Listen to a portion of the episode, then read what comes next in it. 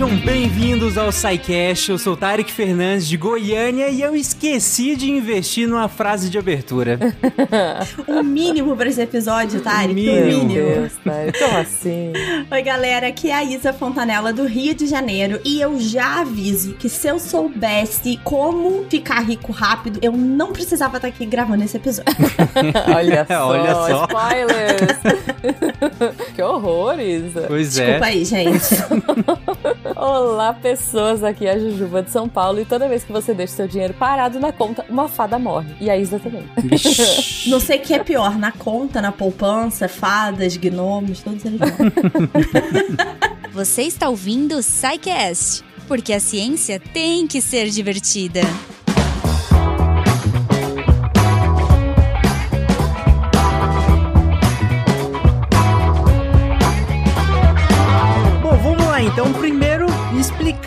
A dinâmica de hoje. O episódio de hoje, claro, pra quem leu na capa de abertura, é tudo que você sempre quis saber, mas tinha vergonha de perguntar sobre investimentos. Din-din, bufunfa. Eu amo essa sigla do. É. É, é um caos, né? Não, e Gigante. quantas É vezes eu escrevi essa sigla, eu tinha que ir pensando a frase, digitando Pensava as de novo, letras, né? sabe?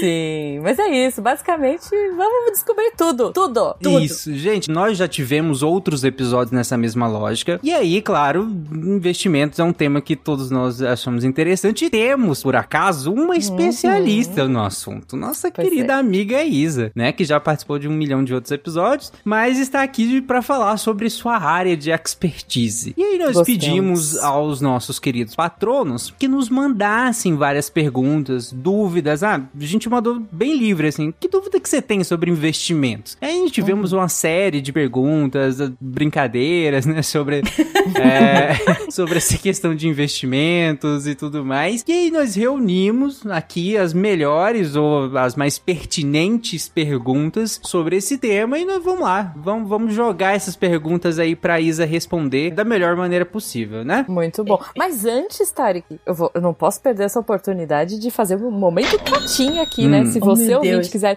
investir em nós, Olha aí. olha aí. Olha, PicPay, Padrim, perfeito. Patreon, tamo aí, investe na gente, que é Ó, sucesso. Você aprende a investir, ganha mais dinheiro e aí investe no SciCash aí, ó. Isso, isso, olha aí, o excedente, você dá um pouquinho pra nós. E vira uma pirâmide financeira daqui a pouco. Cruz credo. não, não, para com isso, não. que horror, que horror.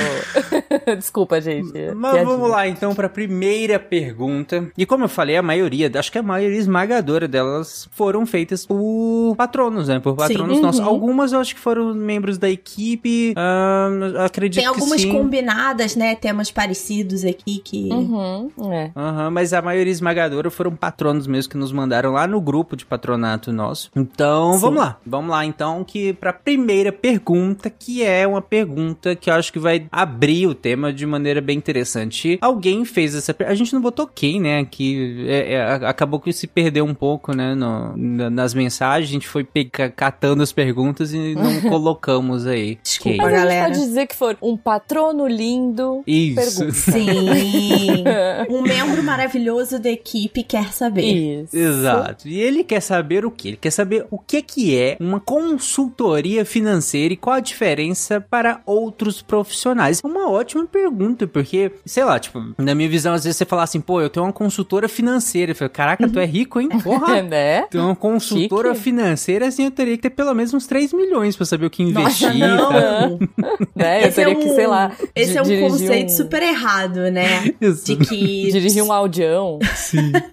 É, eu acho que esse é um conceito super errado de que você precisa de muito dinheiro pra investir, né? É, o motivo que eu virei consultora financeira é exatamente pra ajudar e explicar pras pessoas o acesso às possibilidades que você tem, exatamente pra que o dinheiro que você ganha todo mês, que você consegue poupar, consiga se multiplicar e aí você chega mais rápido nos seus 3 milhões e no seu áudio, né? O investimento Olha. que te ajuda a chegar lá e não vice-versa. Uhum. Boa. E assim, eu sou consultora financeira, tá? E aí eu acho importante, pra quem quer que esteja ouvindo e quer aprender mais sobre investimento, saber que profissional é legal de procurar, tá? Então, o mercado de consultoria financeira no Brasil, ele é um serviço regulamentado pela CVM, que é a Comissão de Valores Mobiliários, que é uma autarquia federal. Então, é um. Nosso nome está no Diário Oficial, é super bonito, assim. É, mas não é vinculada ao governo, não é uma licença, nada disso, tá? Então, uhum. nós somos os profissionais que podem recomendar investimentos de maneira personalizada para o cliente. Então, basicamente é: a gente conhece o cliente, a gente entende o perfil de investidor, então aquela coisa ser mais conservador, moderado, quais são os objetivos, quais são os prazos, e aí a gente recomenda as melhores estratégias e os melhores investimentos, tá? E tem uma diferença bem grande para outros profissionais, mas muita gente confunde, muita gente chama tudo de consultoria. Então a gente tem o chamado planejador financeiro, que é uma pessoa mais voltada para orçamento, uma visão geral do, das suas finanças. Então, quanto você gasta por mês, que seguro você precisa, é uma coisa que chama de planejamento sucessório, né? Que é a questão de herança. Como é que você minimiza o pagamento de imposto, por exemplo, com herança ou organização, evitar toda aquela dor de cabeça, burocracia, tá? É, tecnicamente ali, por lei, eles não podem fazer recomendação de investimento, tá? Uhum. O assessor, que é um outro que o pessoal confunde pra caramba, é um profissional que trabalha vinculado a uma corretora, tá? Então, ele é como, uhum. eu gosto de dizer que ele é como se fosse um gerente de conta de banco, só que ao invés de ele estar tá te oferecendo aqueles serviços bancários, ele tá ali para te ajudar com aquela monte de opção de investimento que você tem na plataforma da corretora. Uhum. De novo, tecnicamente eles não podem fazer recomendação, mas eles são um profissional que fazem muito, é muito comum, porque é porque o assessor, ele é um facilitador para o cliente, tá? Então ele é esse intermediário entre o cliente e a corretora. Só que ele recebe pelos investimentos que ele recomenda, ele recebe comissão. Uhum. Então ele acaba fazendo a recomendação. É, não são todos os assessores, assim, quem sou eu para é, generalizar? Não são todos os assessores que fazem recomendação pela, pela comissão que eles vão receber, mas é muito comum, tá? Uhum. E aí, outro profissional que pode fazer recomendação é o chamado analista CNPI. E ele é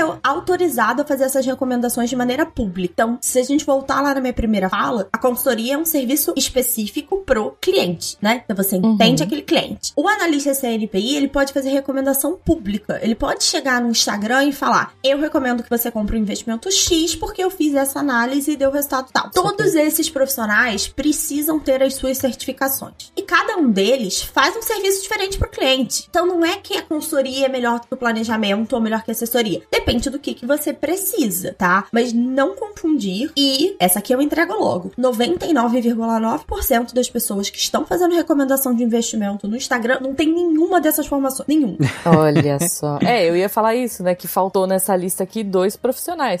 Um é o blogueirinho, né? Tipo, em qualquer rede. É. E o segundo é o autor de livros de como ficar rico. Exatamente. Uhum. Faltou Alguns aqui, né? autores de como ficar rico são planejadores, né? Mas não é, não é uma coisa tipo, nossa, todo mundo é. Então, assim, entenda o que, que você precisa. Você precisa de uma recomendação de investimento? Você quer uma pessoa para olhar os seus investimentos com um olhar diferente? Vai para um consultor. É, você precisa de alguém para te ajudar a organizar? Vai para um planejador. Tem alguns consultores que também são planejadores, etc. Tá? Então, essa, essas duas às vezes dá uma embolada. Uhum. Ah, eu só quero alguém para me ajudar a entender os mil nomes na corretora. Vai para um assessor. Se você quer ler as recomendações e fazer sozinho, procura alguém que faz esses relatórios que são os analistas. Beleza. E o consultor, no caso, você falou que ele tem registro e tal. É uhum. tipo uma entidade de classe ou tem como checar isso? É? Perfeita pergunta, Tarek. Pra gente ser consultor, a gente pode ter qualquer formação superior, tá? Uhum. E a gente precisa uhum. passar um de dois certificados que são reconhecidos pela CVM. Então, é o certificado de especialista em ativos, que é o meu, né? De especialista em investimentos, e o CFP, que é o Financial Planner, que é um certificado internacional que tem. Uhum. É, uhum. Você consegue ver o nome, buscar pelo nome deles no site da CVM. Então, se você procurar CVM lista de consultores, vai abrir uma paginazinha para você buscar pelo nome, tá? E aí fica uma dica que é o seguinte: o sistema da CVM ele é meio engessado. Então, por exemplo, uhum. se você for procurar o meu nome, Isabela Fontanella, ele não vai aparecer, porque eu tenho dois sobrenomes no meio. E aí o sistema buga. Então, procurem por um sobrenome, o sobrenome mais conhecido da pessoa, e aí vai aparecer. Entendi. É mais fácil, porque senão você vai olhar e falar: ah, você tá dizendo que você é consultor, você não tá na lista. Tá, é o sistema de busca que não facilita muito, na verdade. Hum, Justo. Ok. Muito bom, muito bom. Legal, legal. Quem é que quer dinheiro?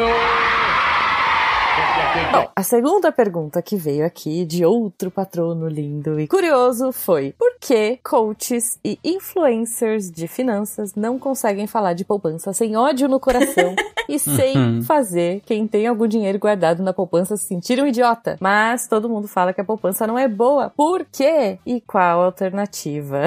Eu achei ótimo que essas perguntas vêm seguidas, porque não são só coaches e influencers. Todos esses profissionais vão te falar que a poupança não é uma boa ideia, tá? É, eu não odeio a poupança. Eu não tenho esse ódio no coração, mas certamente eu não gosto dela. É, a poupança foi muito popularizada lá nos anos 80, quando a gente tinha as inflações, a taxas de inflação muito altas no overnight, né? Que era aquela taxa que se. É, lembra que tinha etiquetadora de preço? O preço mudava Uhum. durante o dia. Então, você tinha o overnight que você deixava o dinheiro na conta de noite, ele rendia até de manhã, compensando uma parte dessa inflação. E a poupança era um instrumento para isso. Então, era uma maneira de proteger, tá? A Que gente vai loucura, ter ali né? a situação do Collor confiscando poupança e tudo mais. É, mas a ideia de que a poupança era um lugar protegido pro seu dinheiro se manteve. E como muito a gente aprende, né, reproduzindo o que a gente vê nas nossas famílias, a gente ouviu crescendo nossos avós, nossos tios. Muita gente cresceu com vovó, vovô guardando dinheirinho numa poupança pra quando você fosse mais velho, tá? Só que a, a poupança foi mudando de regra ao longo dos tempos. E aí hoje, como investimento, ela é péssima. Mesmo continuando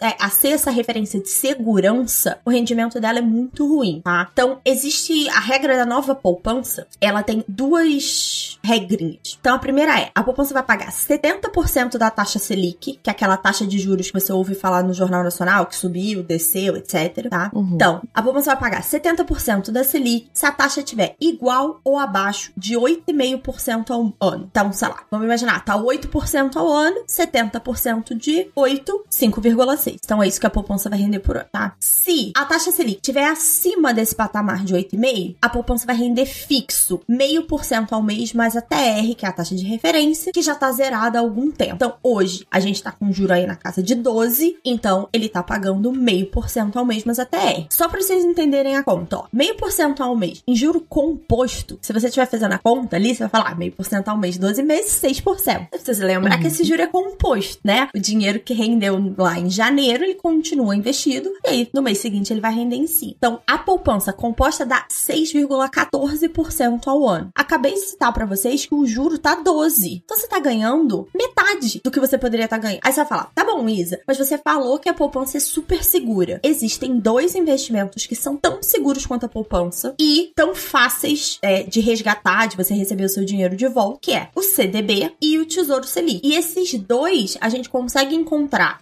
100% da taxa Selic, eu vou ganhar esses 12% aí, tá? Então, o Tesouro Selic rende, como o nome já diz, a taxa Selic. A taxa do CDB é um percentual, então provavelmente o pessoal hoje ouviu falar 100% do CDI, 105% do CDI, vai variar de uma instituição para outra, mas é relativamente fácil encontrar o 100% CDI, tá? CDI é igual a taxa Selic, tá bom? Então a gente tá falando aí de uma diferença de pelo menos 30% de rendimento. Então quando a gente fala assim, poxa, não deixe o seu dinheiro na poupança, é que existem opções que vão te dar a mesma segurança, a mesma tranquilidade, a mesma flexibilidade, vão fazer seu dinheiro render muito mais. Trouxe números, tá? Gostamos, gostamos. Então, ba- basicamente, então, tipo, a poupança não seria tão interessante porque hoje a gente tem muitas opções de investimento, vai render pelo menos 100% do, do você falou da CDI, né? Que seria Isso. igual a Selic nesse caso, né? Exatamente. E aí, acho que todo mundo já viu aí, no, qualquer banco digital principalmente, que é fácil, né? Mas igual praticamente qualquer banco, o investimento mais basicão de todos geralmente rende 100% da CDI, né? É isso. E Rendendo 100% já é mais do que aquele 70, né? Que suposta que a, a poupança renderia caso o juro fosse abaixo ou igual a 8,5%. É, então só nisso, só aí já tá, já tá,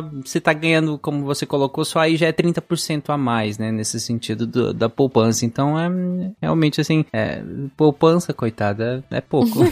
É, não é necessariamente que a poupança ficou ruim, né? É porque existem coisas que ultrapassaram ela em questão de qualidade, que era um produto que a gente não tinha antes. E aí, provavelmente, na altura dessa minha resposta, tem um ouvinte me xingando e falando assim: Mas o CDI, o CDB e a taxa Selic pagam imposto de renda a poupança não paga. Concordo com vocês. Então, trouxe números aí, tá? Então, vamos imaginar juros a 10% ao ano e você tem mil reais e você vai deixar ali investido por um ano, sem mexer. Então, na poupança, você teria no final 1.064 e não paga imposto nenhum. Então, 1.064 no seu bolso. No CDB ou na Selic, você teria 1.100 reais, tá? Se eu tirar o imposto de renda, que é só sobre o lucro, eu ainda ficaria com 1.080 reais, que ainda é 16 reais a mais. Então, 1,6%, né? Ou 16% a mais do que a poupança teria me pago, tá? E uma coisa que muita gente esquece, e que também é uma pegadinha da poupança, é o seguinte: quem lembra que a poupança tem mês aniversário? Não sei se vocês lembram disso, já puxaram o extrato de poupança? Ele vem por dia do mês. Por quê? O dinheiro só rende se ele ficar lá 30 dias. Então, aquele meio por cento ao mês, ele é vinculado a você ficar os 30 dias na poupança. E aí, vamos imaginar, eu depositei dia 20. Hoje é 2 de outubro, né? Que a gente tá gravando esse episódio. Uhum. E eu tirei no dia 1 de novembro, ele não vai render nada, mesmo ele tendo ficado 29 dias, tá? Ah, então é por isso que às vezes se você põe outros valores na poupança, vem várias datas de aniversário. Exatamente, porque ele só vai valer o rendimento quando cumprir ali, ele não junta tudo, né? São, é como se você tivesse 30 poupancinhas dentro da poupança e cada dia uma delas paga o rendimento, né? Saquei. Se eu não me engano, os, os bancos digitais estão fazendo isso também, né? Só começam a render a partir de 30 dias do dinheiro na conta, né? É diferente, Tarek. O que eles fazem é: você tem esses primeiros 30 dias que não tem rendimento, Uhum. mas se quando vira o 31 primeiro, ele te paga retroativo dos 30 e aí volta a te pagar no diário. Hum, entendi. É porque muita gente tava usando o CDB e ou o Tesouro Selic, porque, ao contrário da poupança, eles rendem todo dia, tá? Então muita gente tava, tipo, deixando o dinheiro ali e movimentando dentro do CDB, né? E pro banco, o banco usa aquele dinheiro pra financiar outras coisas. Então, é uma maneira de você estimular o cliente a ficar mais de 30 dias e de evitar esse entra e sai de dinheiro ali na sua conta, tá? É, mas ele te paga sempre retroativo e a partir do 31º dia ele volta a render diário. Uhum. Ok? Então, assim, resumindo, não é que a gente odeia a poupança, é que tem opções melhores Uhum. te dando a mesma segurança. E assim, é a mesma e é a mesma proteção mesmo, gente. Então, a proteção da poupança, o fundo garantidor de crédito, é a mesma proteção do CDB. Exatamente igual, tá? Então não é tipo assim, ai, mas você tá comparando laranja e batata. Não, exatamente a mesma proteção. Rendendo mais. Boa, boa. Quem é que quer dinheiro? Bom, então vamos lá pra próxima. A próxima é: existem diferentes empresas onde você pode se cadastrar pra investir, e aí XP, Nu Invest, Rico e etc. por aí Por vai. aí vai. é. Uhum. Nenhuma delas tá patrocinando esse episódio, tá, É, gente? Nenhuma. infelizmente, Poderiam. né? Poderiam, mas não estão. Eu acredito que elas oferecem os mesmos ativos para comprarmos ou não. Aí elas podem te oferecer fundos de investimentos diferentes, mas qual seria um bom critério racional de escolha para abrir uma conta em uma dessas empresas? É melhor abrir em várias ou uma já tá bom? Cara, eu tenho um amigo que ele tem todas essas, é sério. Olha, Ele- eu tenho ele- todas ele- elas, mas é parte do meu Sério? trabalho, no caso. Ah, sim. Eu não Ah. invisto em todas. É pra eu conhecer e Ah. poder dar suporte pro cliente, mas eu não justo.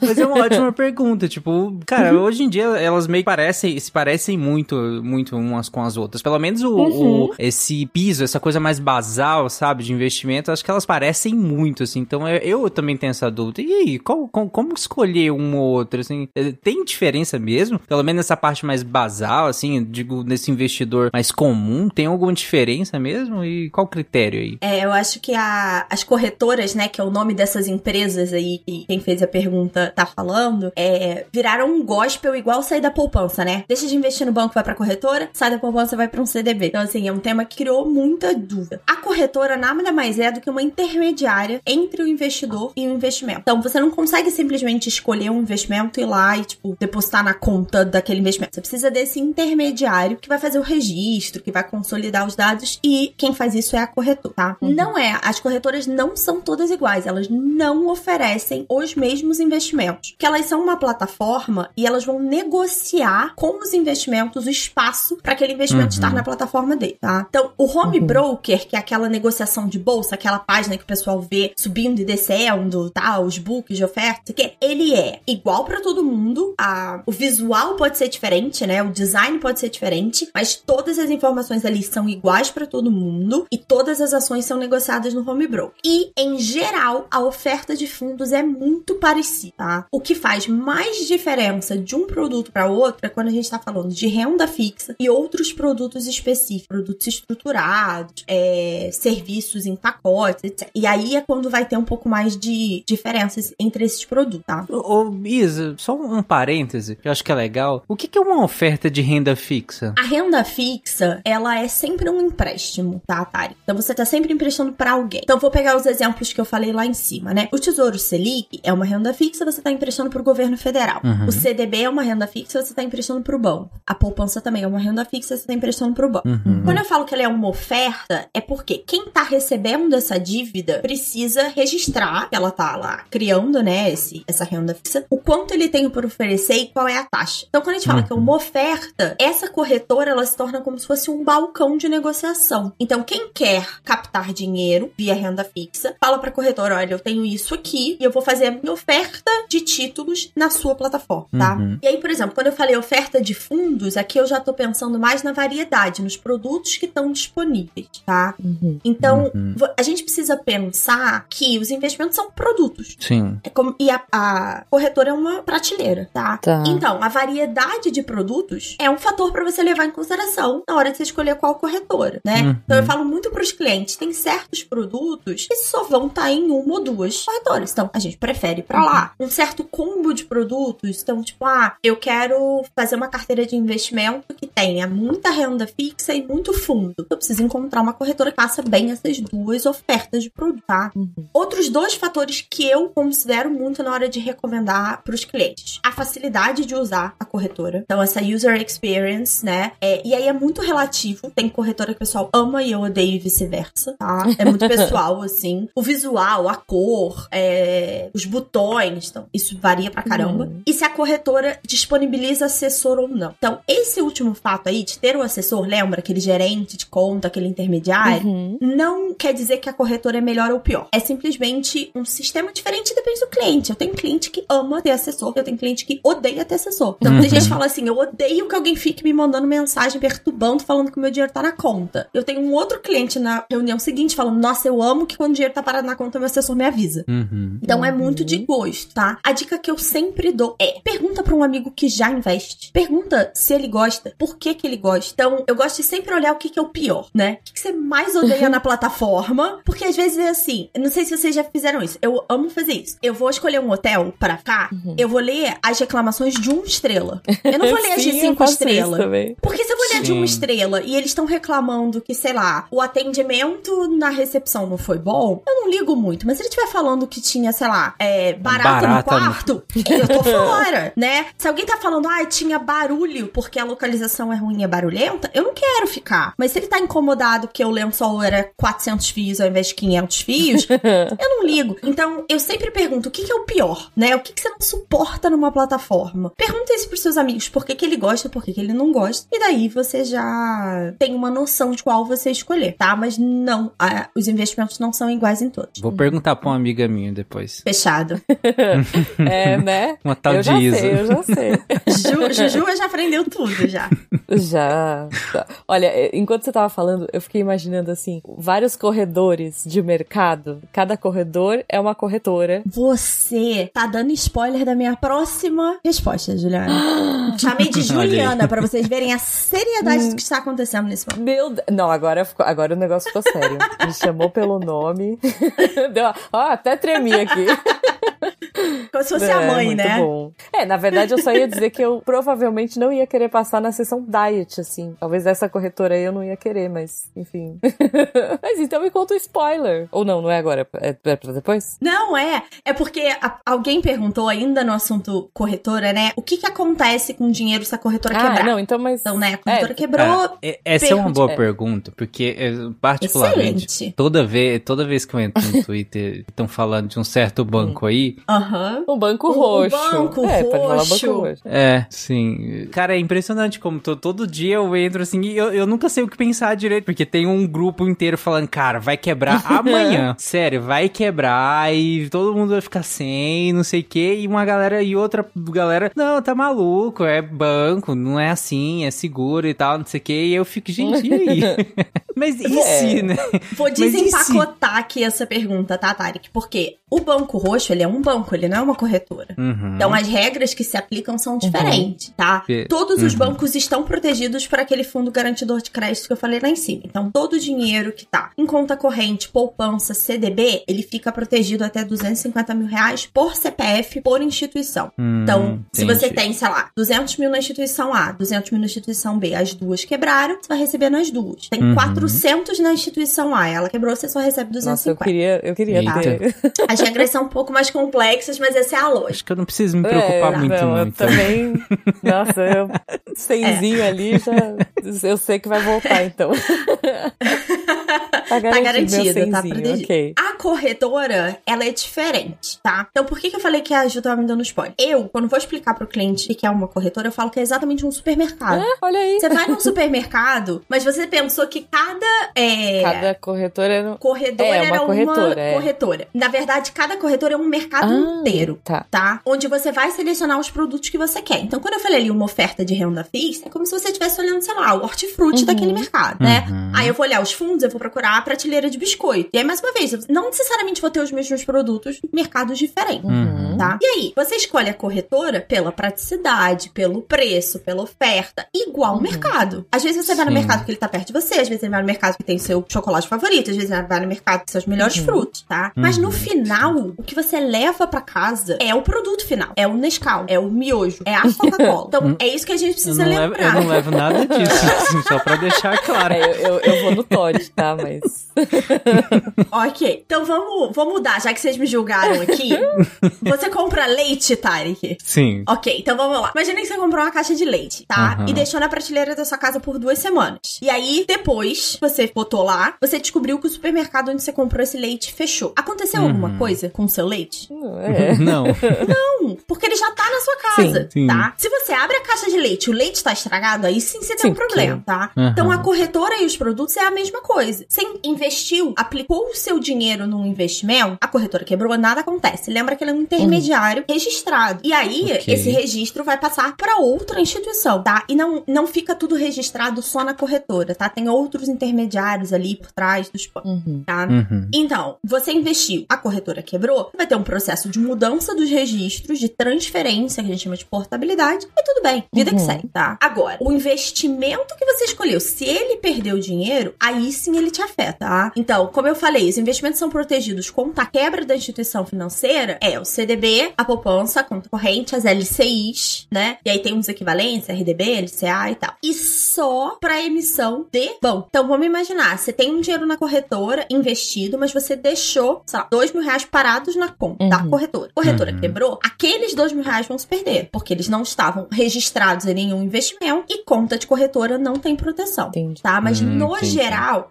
e assim, gente, quem regula os bancos é o Banco Central, quem regula as corretoras são as CVM. É muito bem regulado. É muito no detalhe. É, os reguladores são muito chatos. Então a chance de você ter uma corretora quebrando é muito pequena. A gente tá vendo muita compra recentemente aqui. Hoje, inclusive, chegou notícia de mais uma compra de corretora. É, e aí você pode ter de novo essa coisa de transferir o registro dos investimentos. Mas quebrar é muito Uhum. rápido. É, o perigo, então, é se você deixar um dinheiro dentro da, da corretora sem, sem uso. E aí, Ah, talvez você ter um assessor, ele vai falar: Ei, seu dinheiro tá na conta, vamos tirar, né? Se você não Exatamente. tem, pode ser que você Isso perca. aí. Olha aí, tá vendo? Nesse momento é interessante. Hum. Quem é que quer dinheiro? Ok, então a gente tá falando aí de investimentos, LCI, CDB, RDB, um monte de coisa aqui. Sopa de letrinhas, letrinha. total.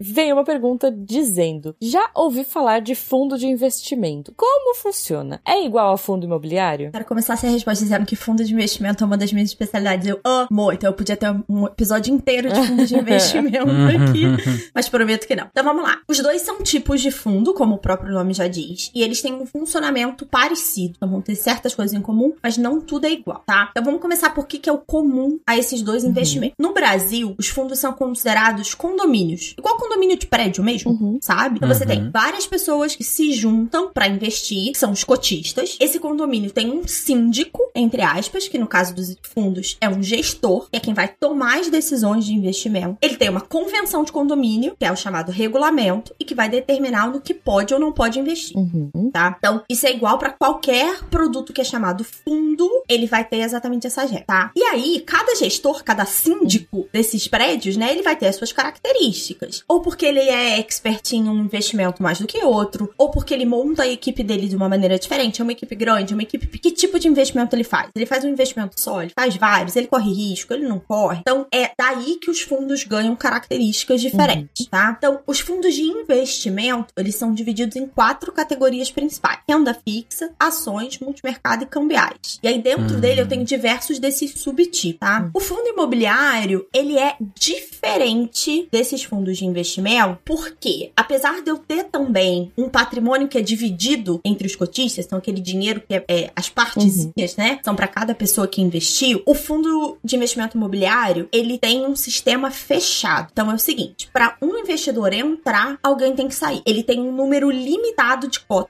que já estão pré-estabelecidas, tá? Essas cotas são negociadas na bolsa, então você tem um código, né, um ticker que a gente chama, e você, para você conseguir comprar, alguém tem que te vender, tá? Ou se o gestor desse fundo decidir fazer uma nova emissão de cotas, então resolver aumentar este fundo. Então, o nome já entrega um pouco, né? Ele é um fundo imobiliário. Se você quer comprar um apartamento, alguém tem que te vender ele Sim. Sim. né? Então essa é a mesma lógica. Nos outros fundos de investimento, a gente diz que é um sistema aberto. Quando alguém quer entrar, ele cria cota, se alguém quer sair, ele destrói aquelas cotas. Então você entra e sai sem vínculo com nenhuma outra pessoa que tá ali dentro, Uhum. tá? A compra e venda também é diferente. Então eu falei pra vocês, o fundo imobiliário ele é negociado em bolsa, né, com o código dele, quatro letras, dois números. O fundo de investimento é negociado através da plataforma da corretora. Então eu tenho formas diferentes de registro e formas diferentes de compra e venda Uhum. tá? O nome já entregou. O fundo imobiliário só pode investir em imóveis ou investimentos vinculados a imóveis, tá? Então existem rendas fixas vinculadas a imóvel, você pode investir. E aí cada fundo também tem a sua especialização. A gente tem fundo só de shopping center, tem fundo só de escritório, tem fundo só de galpão logístico, tem fundo só de renda fixa, tem mistura, tá? Então, assim como os fundos de investimento, características específicas. Outra coisa que é Uhum. bem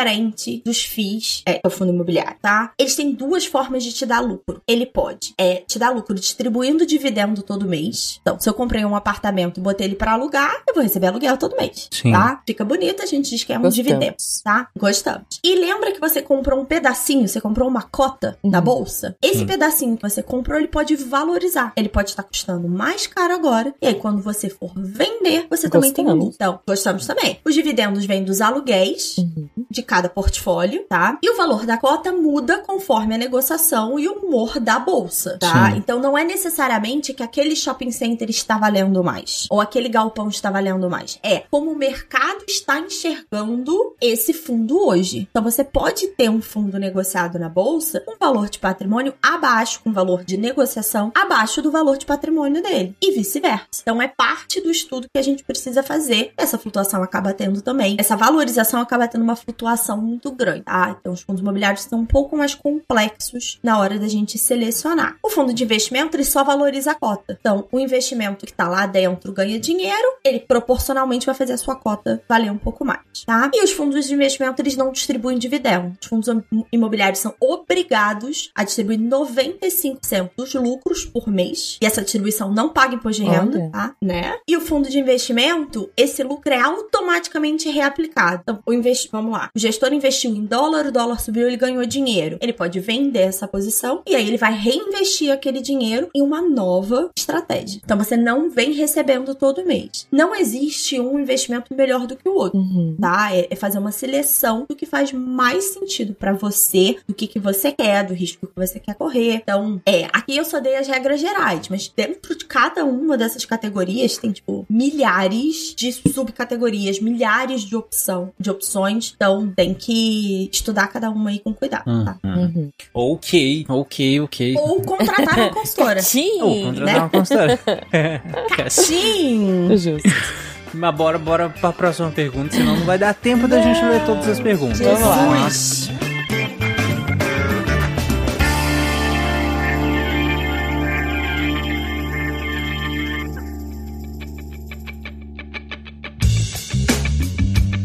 Bom, a próxima pergunta, eu acho que é uma das perguntas talvez mais perguntadas, no, acho que no comum, no de pelo menos eu já ouvi essa pergunta no meu dia a dia, eu já, eu já fiz essa pergunta Uhum. também. Então eu acho que é uma pergunta bem comum. Vamos lá. Como funciona o Tesouro Direto e qual a diferença é para outros títulos, entre os títulos, né? Então, eu já entreguei um pouquinho lá em cima, né? Quando eu falei que Tesouro Direto é um empréstimo pro Tesouro Nacional financiar as contas do país, tá? Ok. Então, toda renda fixa é um empréstimo, nesse caso é pro Então, governo. eu, tô- eu posso dizer que eu tô emprestando dinheiro pro Lula. Exato. É, não, não, vamos lá. Você não está emprestando dinheiro para este governo especificamente. Isso aconteceu, eu vi isso acontecer, essa discussão acontecer muito ali nas últimas eleições, toda a polarização. Você não está financiando o Hum. governo, tá? Uhum. Até porque a maior parte dos títulos tem uma duração maior do que quatro anos. Hum, Então Sim. você precisa olhar que você está financiando as contas do país como um todo e olhar para a tendência dessa dívida como um Olha todo, aí. tá? Mas se você parar pra pensar que o tesouro só vai dar calote se o Brasil quebrar, a chance disso acontecer é muito pequena, né? Que- Hum. que Quebrar, quebrar, espera, de né? não ter dinheiro pra pagar de volta. Ah, sim, a gente veio de um, né, de um histórico meio tenso. mas sim, tô brincando. Desde mas- 94 tá um pouco melhor. Então, assim, são cinco títulos diferentes porque eles vão render de maneiras diferentes. Então, Tesouro Selic, citei antes, é o título mais básico, rende diariamente o equivalente à taxa Selic. Você pode investir a qualquer momento, sacar a qualquer momento, tá? Ok. Aí a gente tem o IPCA+. Ele é um título que corrige pela inflação, então inflação medida pelo IPCA, índice de preços ao consumidor, é e mais uma taxa pré-estabelecida. Então peguei um exemplo aqui que está sendo negociado. O Tesouro IPCA 2035, ele vai pagar inflação mais 5% ao ano, retroativo do dia que você comprou até o vencimento. Então se eu comprar hoje, ele vai vencer, normalmente ele vence dia 15 de agosto, os, os IPCAs, né? É, ele vai calcular retroativo. Ah, tá. Então do dia que a Jujuba comprou até 15 de agosto de 2035, quanto foi a inflação mais 5 por ano, o Lindo vai te Uhum. pagar. O acumulado da inflação. Mais É, 5%. 5% ao ano. E aí é aquele, aquele juro composto, tá? Não é, ah, é toda a inflação de 23 a 35 mais 5%. Não, é a inflação de um ano mais 5, do próximo mais 5, do próximo mais 5. Mas, Isa, eu tenho que deixar até 2035? Ferrou. Você pode resgatar em dois dias, Ju. Ah. Mas, porém, Ah. contudo, todavia, o IPCA mais e o pré, que eu vou explicar daqui a pouquinho, eles têm um problema, tá? Você pode sacar em dois dias. Só que quando você saca, ele não vai te pagar o inflação mais 5. Ele vai te pagar o preço que o título tá sendo negociado naquele Hum, dia. Tá, E pode Hum. ser mais do que a inflação mais 5, como pode ser menos. tá. Hum, entendi. Então, quando a gente recomenda IPCA mais e pré-fixado, que é igual ao IPCA, mas em vez de estar vinculado à inflação, ele tá uma, uma taxa pré-fixada, né? Então ele vai render 12%, ponto. É, a gente recomenda que você compre pra deixar até o prazo de vencimento. Esquece da vida. Esquece da vida. Se tiver uma oportunidade de sair antes com lucro, como já aconteceu algumas vezes, beleza, você vende antes. Se não, você fica lá e você garante aquela taxa que você negociou no momento que você comprou ela, tá? E tem dois títulos novos no Tesouro, que é o Renda Mais e o Educa Mais. São títulos específicos pensados para o Renda Mais para te ajudar a aposentar e o Educa Mais para ajudar a juntar dinheiro para pagar a educação do seu filho ou de alguma criança, tá? Então a Ixi. ideia é você compra o título, na data de vencimento ele começa a te pagar em parcelas. Hum. O Renda Mais paga du 240 parcelas, são 20 anos, e o Educa Mais paga 60 parcelas, 5 Olha. anos. Então, um Educa Mais 2030 começa a pagar em janeiro de 2030 e acaba de pagar em dezembro de é, 34, tá? Mas você receberia o valor total e tal, é, Com a correção. Isso. Não, o Renda Mais e o Educa Mais são IPCA+. Eles Ah, são verdade. sempre corrigidos pela inflação. Aí cê, esse valor total que você receberia, você vai receber ele em, nas parcelas, no caso, né? Exatamente, isso aí. Você também pode negociar eles a qualquer momento. Inclusive, quando ele já estiver te pagando as parcelas, você ainda pode negociar ele, Uhum. tá? Dois dias pra receber o Pode dinheiro. negociar o, adiantamento das parcelas. É, não, você negocia pra outra pessoa começar a receber. Ah, tá. É Essa venda, né? O tesouro, você pode devolver pro tesouro, né? Que a gente fala que é vender de Uhum. volta. Ou você pode negociar no mercado secundário. Então você vende para outro investidor, esse título não volta pro tesouro. Entendi. Ah, legal, legal. Acho que ficou bem claro essa questão. E tem valores, valores mínimos, cada um desses? É um dos investimentos mais acessíveis, Ju. O valor mínimo muda todo dia, tá? Porque é uma, um percentual do valor do título. Mas o Selic tá alguma coisa perto de 120, 130, o valor mínimo de investimento. IPCA mais e pré deve estar tá falando ali 30 e poucos, 40 e poucos Nossa. reais. O Renda Mais e Educa Mais depende muito porque eles têm vencimentos muito diferentes. Então tem alguns que são tipo 60, alguns são 30, mas dá pra. É um dos Esse é investimentos pra quem tem né? pouco. Esse é o mínimo, que você compra uma Uhum. fração do título. A menor Uhum. fração que você consegue comprar. E aí, só pra, só pra amarrar um pouquinho o que a gente tava discutindo anteriormente, quem vai me vender esse título é a corretora. Quem vai intermediar, né? É via corretora, isso, é via corretora, exatamente. Quem tá te vendendo, lembra, quem tá emitindo a dívida é o Tesouro Nacional. A corretora Eu é não só posso o ligar pro intermediário. governo e falar pra me vender. Exatamente, a corretora vai. E aí, alguém pode estar falando assim, pô, mas eu compro meus títulos do Tesouro direto no site do governo. Mas se você reparar, dá pra, algumas corretoras te permitem comprar direto no site do Tesouro. Só que se você reparar, antes de você fazer a compra, ele pede, selecione a sua instituição financeira. Então ele passa por ali, porque é da onde ele vai puxar o dinheiro. Você não deposita o dinheiro na conta do governo, né? Deposita na sua conta na corretora, e aí na hora que você faz a compra, ele faz o registro através da sua E, e aí, geralmente, a corretora fica com parte do final do dinheiro? Então vamos lá. O Tesouro Direto, ele tem uma taxa que você paga pro Tesouro, pro registro do Tesouro, tá? É que é 0,25 no semestre. Agora não tenho certeza se é no semestre ou no ano. Mas é uma taxa de administração. E existia uma taxa que as corretoras te cobravam. Hoje em dia ninguém tá cobrando mais essa taxa pra Tesouro Direto, tá? Então é um investimento que você faz. É... As coisas. Você fala assim, nossa, é da bondade do coração da corretora, né? Tá te oferecendo isso. Acredita. Não, é porque o Tesouro Direto foi um dos primeiros investimentos a se popularizar. Então, as corretoras zeraram a taxa para atrair clientes para dentro delas através do Tesouro. E uma vez que você já tá ali dentro, você tá vendo outros produtos que estão dando lucro para A corretora. corretora fala assim: aqui ó, tá, tá aqui uma balinha. Vem cá. Sabe o. Corre- CDI de 230% que dura três meses? O CDI de 300% que você só pode por 100 reais? É exatamente a mesma lógica. Ele tá te atraindo com um Uhum. produto que ele não vai ganhar dinheiro nenhum. É, mas uma vez que você tá lá dentro, é, ele tem seus dados, ele tá ali te fazendo marketing, ele tá com a sua plataforma, né? Com a plataforma de produto na sua frente. É uma maneira de E atrair você cliente. tá na plataforma dele, Entendi. a plataforma dele aumenta e provavelmente as negociações melhoram, Exatamente, né? exatamente. Até pra ele Uhum. negociar pro- quem quer oferecer produto, fala, cara, me dá uma taxa melhor, olha quantos Exato. investidores Sim, eu tenho aqui, quantas pessoas eu alcanço. Nada é feito, não tem, como é que é ponto sem nó, gente. Não é existe claro, almoço grátis. claro. Legal, legal. Não existe almoço grátis. Quem é que quer dinheiro? A próxima pergunta, ela é polêmica, porque assim, ela é muito discutida É. no Twitter, Não, que então assim, tudo que é Twitter? discutido Ela é no discutida Twitter... em almoço de família, em Natal, entendeu? Em é almoço- isso, é isso. É a exatamente. eterna. E parece que tem uma galera que defende ferrenhamente ambos os grupos, É. né? Nossa, é um Ou apego. você é um ou você Isso. é outro e você é, tipo, e olha, e é uma disputa E eu boa. vou ser odiada pelos dois grupos com a minha resposta. Ó, é tipo, vá passa no arroz ou não, né? Que é a pergunta. Olha só, a pergunta é: vale a pena comprar casa ou apartamento próprio? Ixi.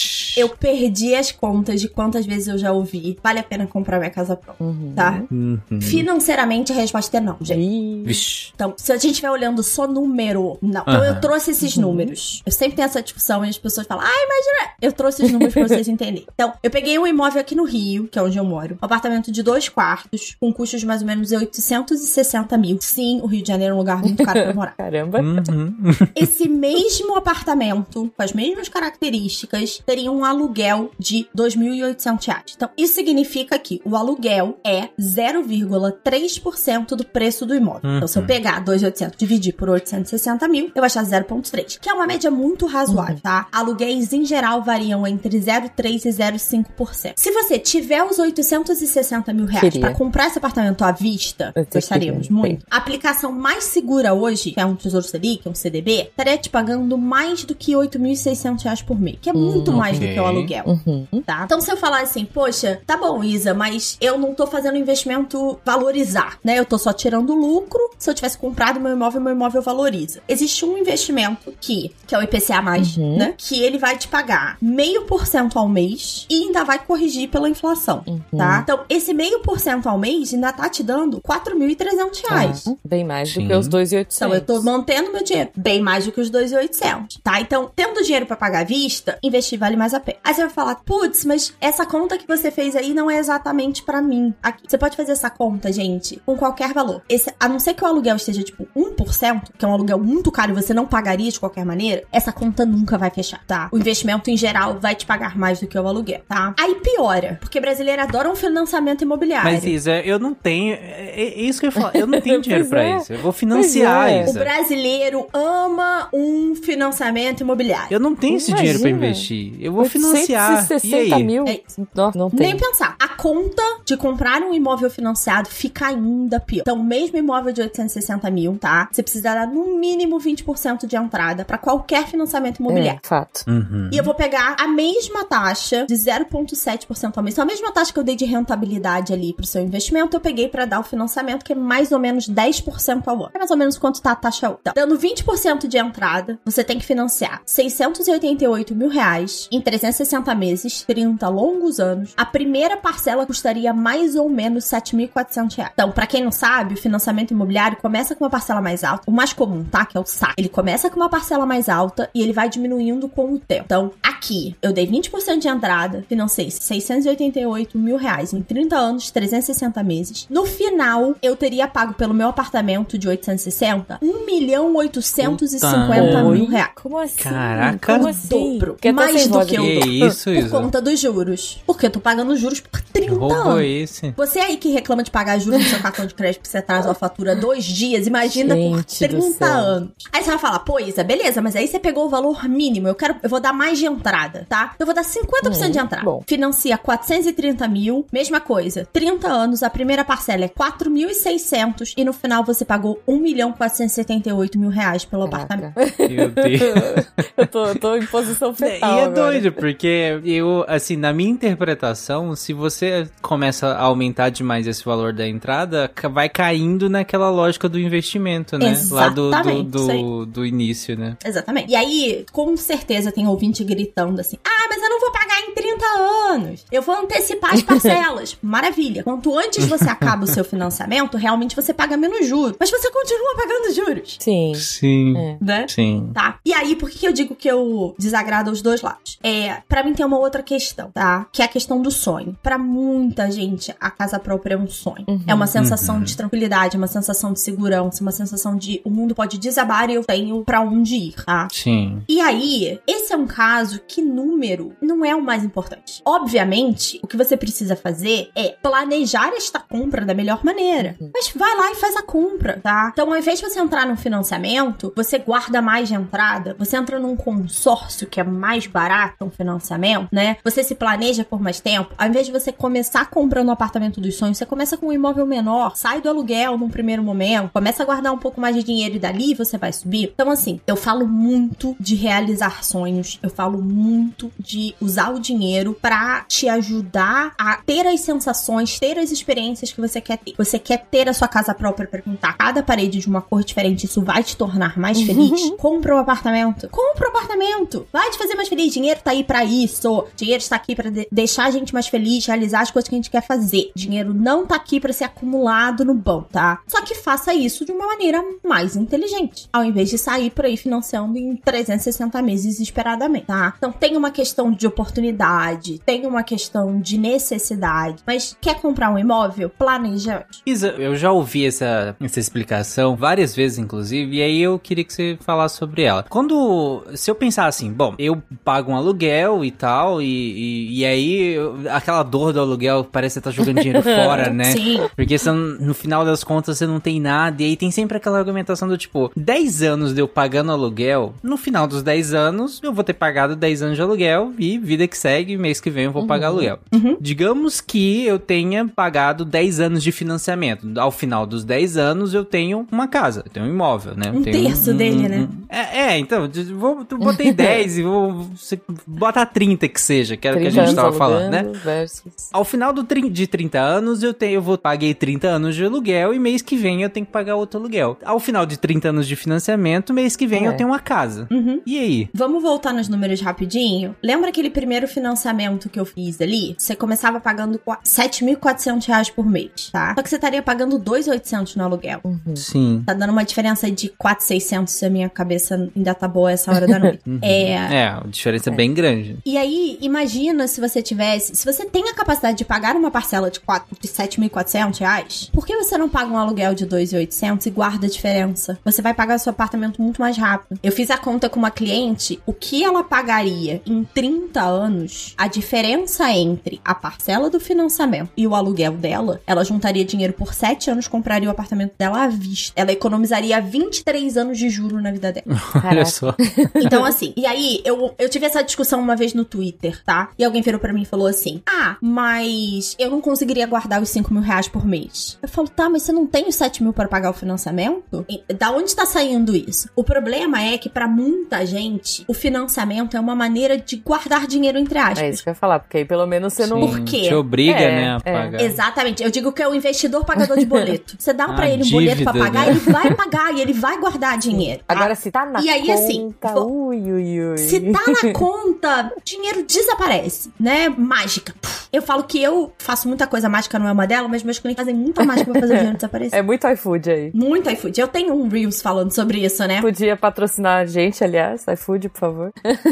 Eu tenho um Reels perguntando de o dinheiro tá desaparecido, procurando a- nos gastos do iFood. E aí, a é, volta ali um pouco no que eu argumentei antes, igual da poupança, tá? É ruim? É péssimo? É o fim dos tempos? Não, mas existem maneiras mais inteligentes de fazer isso. Se você enxerga como sua única saída, cara, Isa, eu só vou comprar se eu pagar, e eu, tudo bem, eu pago dois apartamentos, mas pro no final eu ter um, lindo, vai lá, faz. Mas tem outras maneiras de a gente fazer essa organização, com esse dinheiro sendo investido automaticamente todo mês, por exemplo, ele sai da sua conta, já estaria pagando isso no financiamento. Então, aqui é uma questão de organização, tá? Sim. E uma coisa que as pessoas entendem errado, Tarek, é o seguinte: você se sente mal de pagar o aluguel da casa onde você passa o seu ano novo? Hum. Por que, que você se sente mal de pagar o aluguel da casa onde você mora? É, eu, eu falo isso, inclusive. Cara, eu pago meu aluguel, mas eu tô pagando pela experiência de você- ter passado um mês aqui. E eu acho assim. P- pelo uso. Eu queria estar aqui, sabe? Pelo uso, exatamente. Você paga assim, obviamente guardada todas as devidas proporções, é pagar pelo uso do Uber por aqueles minutos que você tá ali dentro. Eu acho que a gente fica com a sensação, a gente fica, não, né, a sociedade como um todo, com a sensação de que é dinheiro jogado fora, porque é uma quantidade muito grande, né, um valor Sim. alto, né, pesa muito no nosso orçamento, é, e acontece todo mês. Mas você faz essa mesma lógica de alugar alguma experiência ou algum espaço mil vezes durante o ano e você nem pisca duas vezes. E eu fico pensando, né, é, assim, quando você tem uma casa, por exemplo, a manutenção que ela te dá, né, todos os rolês, de repente você tá alugando um lugar e você fala, ah, nossa, cansei, vou mudar de, vou mudar de estado. É, putz, não é uma, entre aspas, dor de cabeça se a casa não tiver alugada, né, se o seu imóvel próprio, fixo, se você não conseguir alugar. Isso é uma coisa da nossa geração, né, Ju? A gente é uma geração muito mais móvel que os nossos pais, então a gente não fica a vida inteira na mesma Às vezes nem no cidade. mesmo país, né? né? Tipo, Às vezes nem no mesmo país. E aí a compra do imóvel, ela te prende um pouco, né? Porque tem uma outra questão do imóvel que é o seguinte: vamos pegar aqueles 860 mil, né? Cara, deu uma emergência, você precisa de 100 mil reais. Se você tem investido, você vai lá e tira 100 mil. E os outros 760 ficam investidos. Se você tem tudo Uhum. num imóvel, você precisa vender um imóvel inteiro pra tirar 100 mil reais. Quanto tempo vai levar? Quanto tempo vai levar pra você receber? Quanto tempo vai? Então ele também te Quando dá você um vai pouco mais de perder, né? Às vezes, pra mobilizar esse dinheiro rapidamente. é, um de 860 pra você pegar logo, você vende por 500, sei lá, pra vender logo. É isso aí. Então, assim, a ge- nós somos uma geração e eu pergunto isso muito pros meus clientes. Eu, eu amo quando alguém chega pra mim e fala assim: eu falo, o que, que você quer, né? O que, que você quer? Quais são os objetivos e tal? Vamos aqui, vamos listar, vamos organizar. E aí a pessoa fala assim: eu acho que talvez eu deveria comprar um apartamento. Aí eu falo, você acha ou você quer comprar um apartamento? Não, eu acho que eu deveria. Eu falo, então não compra. Se você acha que você deveria, na verdade você tá externalizando, né? Você tá é, internalizando essa conversa externa de que todo mundo deveria estar na casa própria, tá? É, e de novo, você não tem certeza se você vai ficar no mesmo lugar É, se você é uma pessoa que gosta de morar em lugares diferentes, cara, não compra, né? Investe. Eu, eu falo assim, e eu não. Eu, se tem uma coisa que eu não sou nessa vida é hipócrita, tá, gente? Eu moro num imóvel próprio que não foi escolha minha. O imóvel onde eu moro é a minha mãe dormindo tranquila à noite. A gente comprou pra ela dormir bem à noite, porque ela falou que dormia melhor à noite sabendo que o apartamento era novo. E ponto, entendeu? E aí, de novo, eu volto naquele argumento. O que que o dinheiro tá comprando? Tá comprando noites de sono. Paga, paga. Só não precisa financiar em 30 anos. mas Justo, justo. Nossa, mas eu tô chocada com os valores. meu Legal. É, eu é eu queria, é, é, assim, a gente não vamos passar pro próximo pergunta, mas eu queria ver essa conta pra carro e Uber também. É, a conta. E existe uma terceira opção agora, né? Que é o carro por. Aham. assinatura. É, eu ia falar tá? isso também. Ah, sim. É, a, a conclusão que eu já vi de várias simulações que eu fiz é: quanto mais caro o carro que você quer comprar, menos vale a pena você comprar. Ah, mas hoje em dia, carro popular custa 100 mil, sei lá. é, não, tá um absurdo, exatamente. É, é isso que eu ia falar, o, o, o- difícil é isso, sabe? Porque por mais que eu, eu não tenha apego algum por marca de carro, Pois mas, é. pô, não, não tem mais consegue um carro. quatro rodas juntas por, sei lá, menos Não de dá, 80 mil gente. reais. né? Muito caro. A não ser que seja usado. Mas essa né? é a lógica, tá? Quanto mais caro o carro. Ah, e teve uma época aí que o carro usado também tava Uhum. super caro. Então, assim, é... a lógica é: quanto mais caro o carro, menos vale a pena comprar ele, né? Vale um pouco mais a assinatura, o Uber, aí depende muito do que você precisa fazer com o carro. Mas é, é um pouco da mesma lógica do apartamento, se você pensar, né? Porque quanto mais dinheiro você precisa financiar, mais juros você vai pagar, é, mais você vai ter custo de manutenção, etc. Então, essa é um pouco a lógica. Mas é um- uma regra bem geral aqui, gente? Uhum. E é aquela coisa do sonho que você falou, né? Beleza. Isso não tem. Ah, é. Tem gente que quer um carro de qualquer maneira. Eu, eu acho que a sociedade é um lugar mais seguro se eu não utilizar minha carteira de motorista, por exemplo. Ok. Eu tenho zero fetiche com carro, então pra Zero. mim vale muito a pena É, não ter. Estamos aqui com o time dos que não gostam de dirigir, ok. Exatamente. Quem é que quer dinheiro? Bom, então vamos pra próxima pergunta, que é uma ótima pergunta também. Eu já, já, já tive essa dúvida também. Aliás, já tive quase todas as dúvidas que a gente já falou aqui. E é por isso que esse episódio se chama Tudo que você sempre quis saber É, sobre as pessoas. É uma boa dúvida essa que é, se eu começar a investir, beleza, eu tô, tenho um dinheiro extra, sei lá, tenho algum um dinheiro que eu quero, que eu, que eu tô pensando aqui, que eu ganhei a mais, ou vou começar a receber um dinheiro a mais que seja, só que eu não, eu tenho que ficar colocando todo mês isso, é uma obrigação fazer isso, velho, todo mês eu vou ter que despender desse dinheiro pra que seja um investimento de verdade, pra que no final eu tenha algum retorno real. Não, nenhum investimento te obriga a fazer esses investimentos mensais, esses aportes mensais, tá? A Previdência Privada e o Tesouro Direto te deixam programar investimentos, tá? Que aí é aquela coisa que a gente falou, né? Pagador de boleto, débito automático, sai da sua conta. Uhum. Mas nenhum deles é obrigação, né? Ah, Nenhum. olha só. Legal, legal. Então, de repente, putz, ganhei, sobrou um merrezinho ali no final do mês, posso investir isso aí só. Mês que vem não Pode, sobrou. é um décimo terceiro, é um bônus, é uma coisa que sobrou a mais, é um presente que você ganhou. Nenhum deles tem obrigação de continuar depositando no mensal. Boa, boa. Tente. Agora, uma, uma pergunta que eu acho que é muito válida aqui. Como separar os golpes dos investimentos? Primeira coisa, se você ouviu num TikTok, é golpe. Se é, se é um foguetinho que ganha milhões, é, é golpe.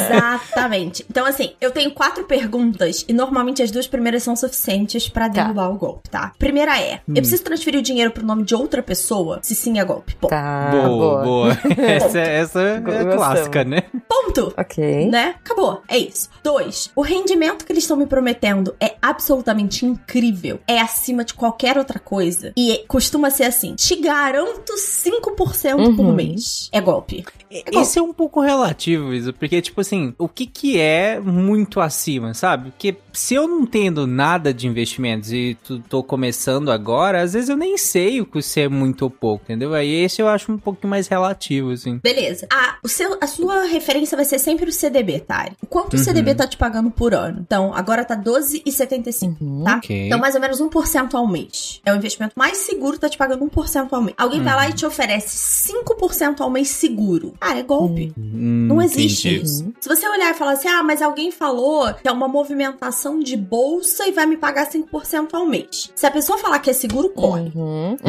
Se a pessoa te explicar e falar, olha, é uma estrutura de bolsa que a Arriscado, tendência é ganhar 5% ao mês, mas você também pode perder 5%, pode perder 10%, pode perder é um tudo. né? Aí se a gente tá falando de investimento, porque aí você tem o risco de ganhar, você também tem o risco Uhum. de perder, tá? Então use sempre o CDB como sua referência. Tá muito acima do Boa. CDB. E o seguro, o seguro é batata. Palavra segura. né? Não, é segura. tá garantido. Batata Tá.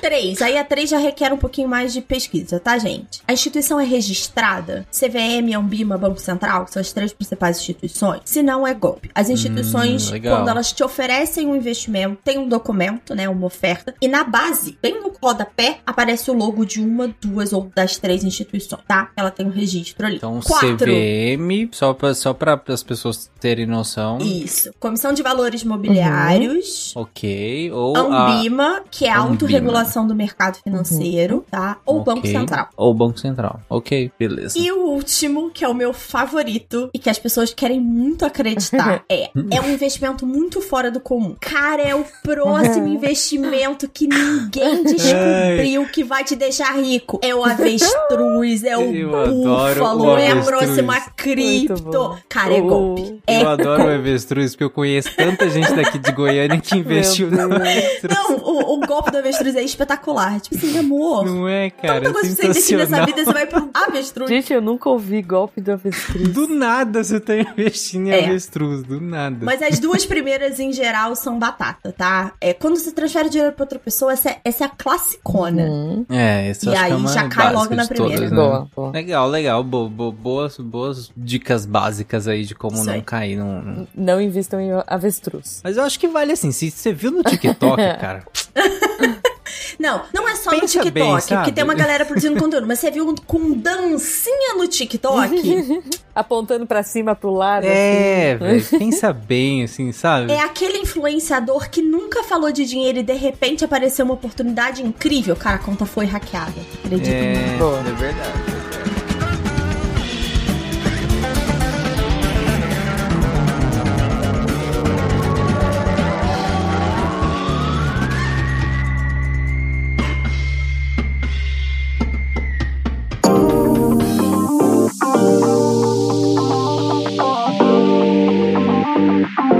Olá, pessoas, e sejam bem-vindos a mais um Momento Cambly. Eu sou a Jujuba e hoje eu estou aqui com uma nova campanha. Gente, e eu achei muito legal, muito bacana, porque o título dessa campanha nova do Cambly é Those Who Dare, ou seja, aqueles que ousam. E eu quero saber de você, ouvinte, o que que você deseja, o que que você tem aí, puxa, de vontade. É um trabalho fora, é estudar numa universidade que fala inglês, é só passear, é conhecer um país diferente e, usar o inglês pra ajudar, ou fazer amizades diferentes e trocar ideia, né, em pesso- com pessoas do mundo todo. E a- o inglês ajuda um pouco nisso, porque é uma língua um pouco mais universal. Cara, independente do que você deseje, né, independente do que você tá sonhando pra sua vida, o interessante é como você vai fazer isso, né? Assim, tá, desejar é uma parte e executar é outra. E pra isso, pra essa parte do fazer, do pôr a mão na massa e fazer acontecer, o Cambly tá aí pra te ajudar. Então, eu sempre falo, né, que o Cambly é uma plataforma incrível que vai conectar você a um professor que vai ter a sua cara, vai ter seu jeito, vai te ensinar e você vai adorar aprender, né? Às vezes pode ser uma pessoa mais séria, pode ser uma pessoa muito com conhecimento muito específico da área que você gosta. Às vezes pode ser uma pessoa super engraçada que você vai bater papo e vai se sentir muito confortável. Às vezes vai ser alguém que fala, é, que vai te treinar para uma reunião, para uma entrevista, pro TOEFL, pro IELTS. Enfim, você vai encontrar com certeza alguém que se encaixa no que você tá procurando. E além disso, para dar mais um empurrãozinho e dar mais um ânimo para você, ouvinte que quer começar a aprender inglês, eles estão agora, além de tudo isso que eu falei, né? Enfim, de você poder escolher seu horário, seu, quantas vezes você quer, enfim, ser super bespoke. Eu adoro essa palavra. Agora eles também estão com materiais gratuitos. Cara, muito conteúdo, muita coisa legal disponível para você começar, para você estudar inglês. Então, assim, faça seu cadastro hoje, né? Se você fizer o cadastro, você já tem acesso a essa página de materiais do Cambly. E, cara, tem muita coisa legal. Tem uma inteligência artificial que troca um pouquinho de ideia com você. Tem e-books, tem videoaulas, tem aula ao vivo com um tutor especialista toda semana. Então, assim, não tem desculpa, gente. A hora de começar a aprender, de dar aquela destravada e de ter acesso a conteúdos muito legais uh, em inglês, é agora, é agora. Vai lá. eu espero. Pode ir, eu espero. Mas, gente, falando sério, entrem, né? Façam seu cadastro no Cambly, conheçam, né? Todo esse material que eles estão deixando à disposição, aulas ao vivo com professores, putz, e-books. É bem legal, assim. Tem uns e-books sobre job interview, né? Que é entrevistas de emprego, expressões em inglês, é, phrasal verbs, cara, jargão de áreas específicas. Então, assim, tem muita coisa legal. Dá uma explorada lá, vê o que, que você acha, vê o que, que faz sentido para você e depois você me contar.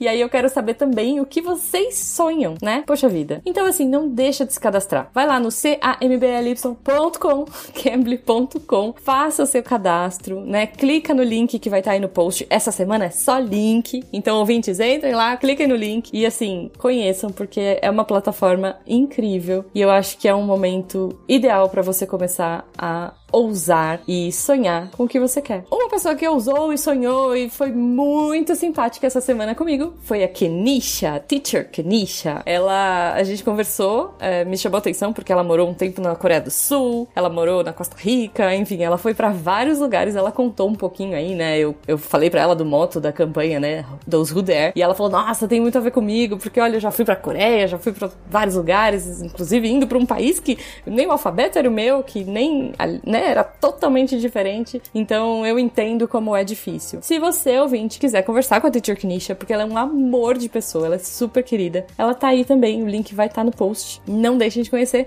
E eu vou deixar um pouco dessa fofura aqui antes de me despedir. Um beijo para vocês e até a próxima. But, oh yes, all of what you said about daring to speak English, moving abroad, because like right now like i'm from new york usa new york city but right now i'm in costa rica. Yes. And before that i was in mexico and south korea. So it's like oh that's all of what i'm about so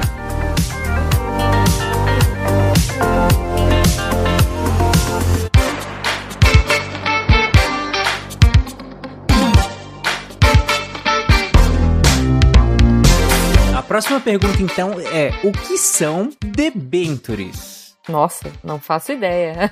Isa. Nome bonito, né? É isso, é de comer, Isa? o que é, onde vive, do que se alimenta.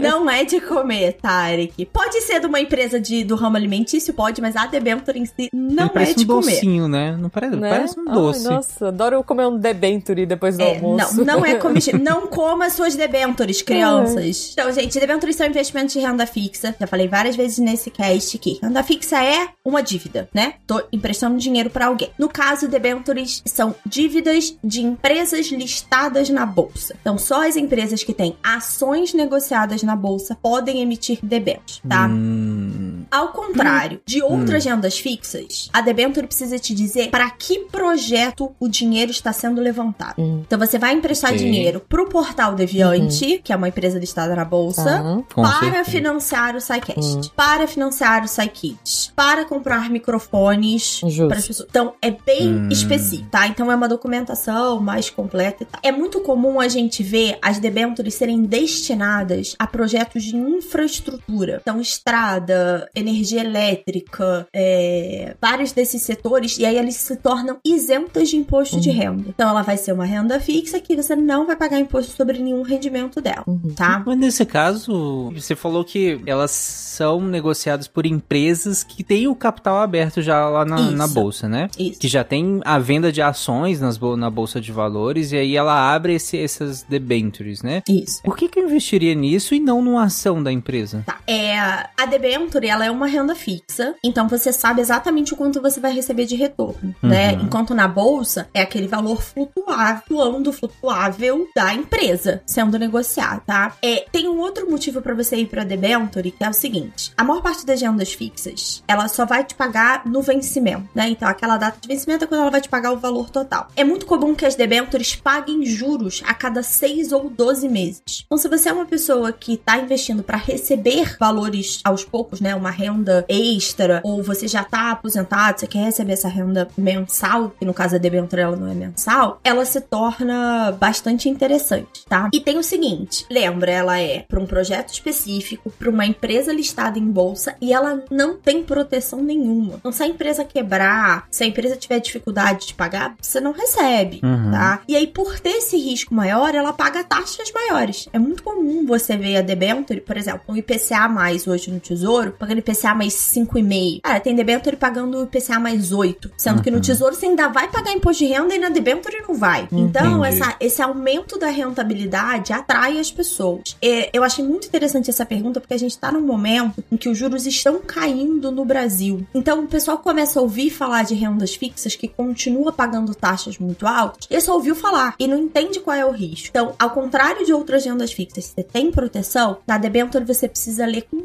muito cuidado o prospecto do investimento, entender como é que tá a saúde financeira daquela empresa, entender para que que aquele projeto é antes de você investir. Uhum. Você compraria uma debenture das americanas?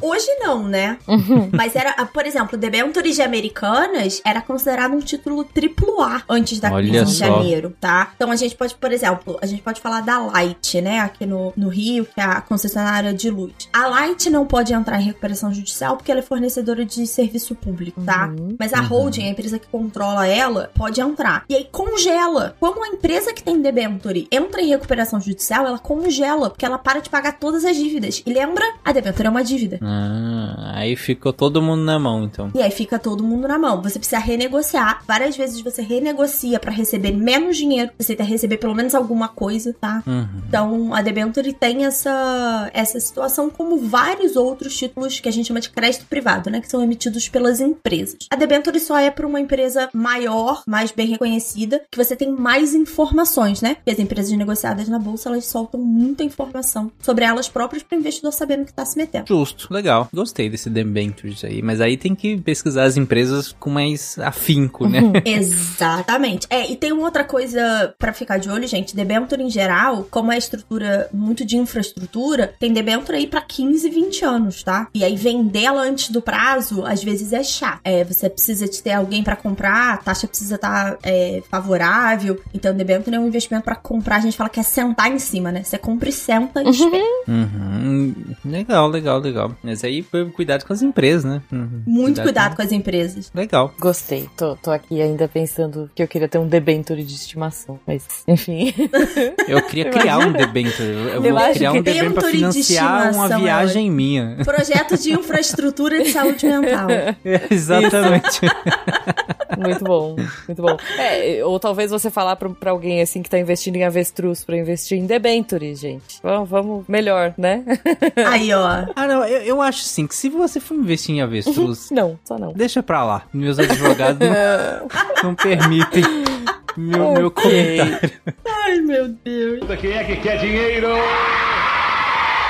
Bom, agora é uma pergunta bonita. Acho que achei a- altruísta a pergunta. Olha só, preocupada. O ouvinte empático aqui perguntou: Quando eu ganho dinheiro na bolsa, alguém tá perdendo na outra ponta? Olha Bonito, só. Bonito. Né? Seu coração Então é vamos imenso, lá, a gente já.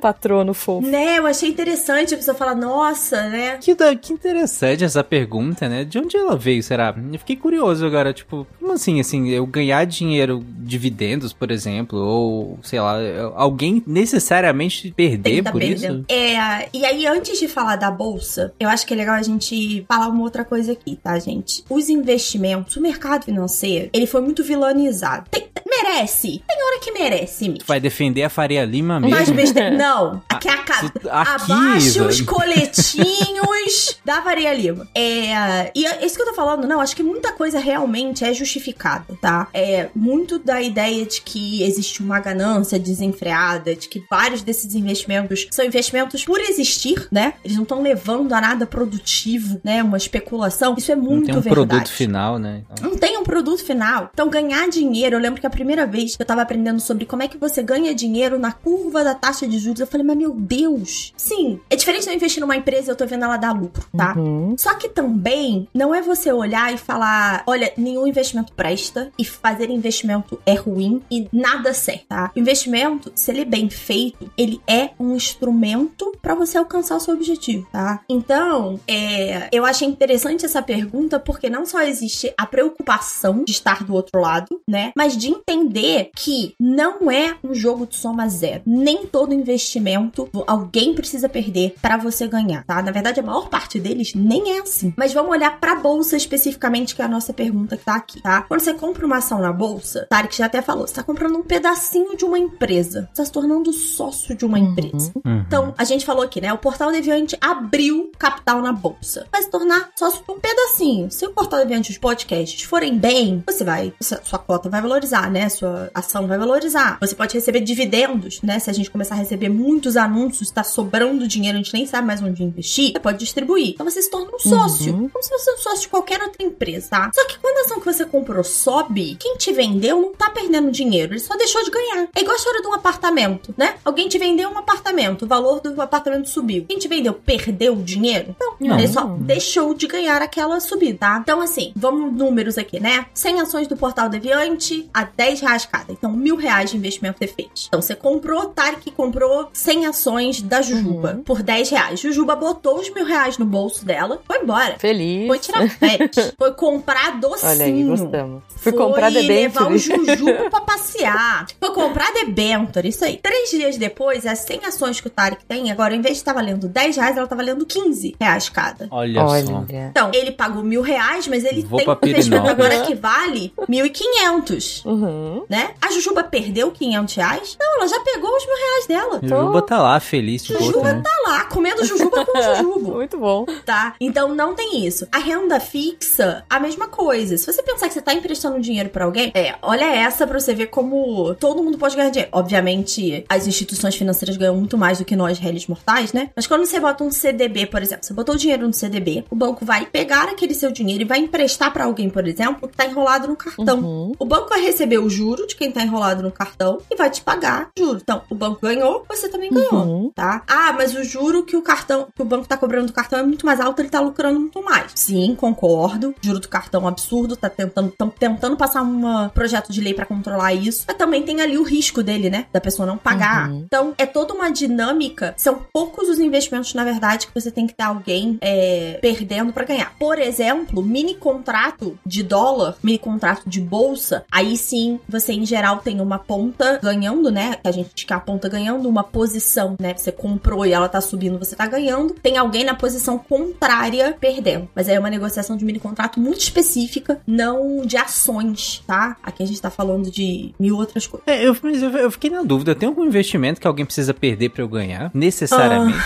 Alguém, digo, pessoa Pois- física. É, tá. A maior parte das posições que você tem isso, a pessoa física não consegue comprar, tá? Então, você pode ter isso com commodity, contratos, chama de contratos futuros, tá? Ah, sim. sim. Opção. Opção é uma posição que eh, necessariamente uma ponta tá ganhando e a outra não. E e- esses investimentos que eu falei ali, né? Você tá investido na curva que a gente fala. Normalmente você tem alguém na posição contrária. Então, é ou alguém posicionado diferente. Mas no posicionamento de curva não necessariamente. Mas opção e contrato futuro, você tem duas pontas e aí sim, uma tá ganhando, a outra tá perdendo. Mas aí não, essa pessoa não é um Hellis mortal, nós, né? Um Pode ser, de- nas opções podem ser, tá? Nas opções qualquer um de nós é? pode negociar a opção Eita. na bolsa. E aí sim, a gente fala, né, que às vezes você compra a opção e ela vira Hum. pó. Ela vai a zero e nada acontece. Tristeza. Mas necessariamente tem alguém ganhando ou perdendo, ou deixando de ganhar dinheiro naquela situação, sabe? É, mas aí normalmente quando a gente tá falando de derivativo. Então a opção não é uma boa opção.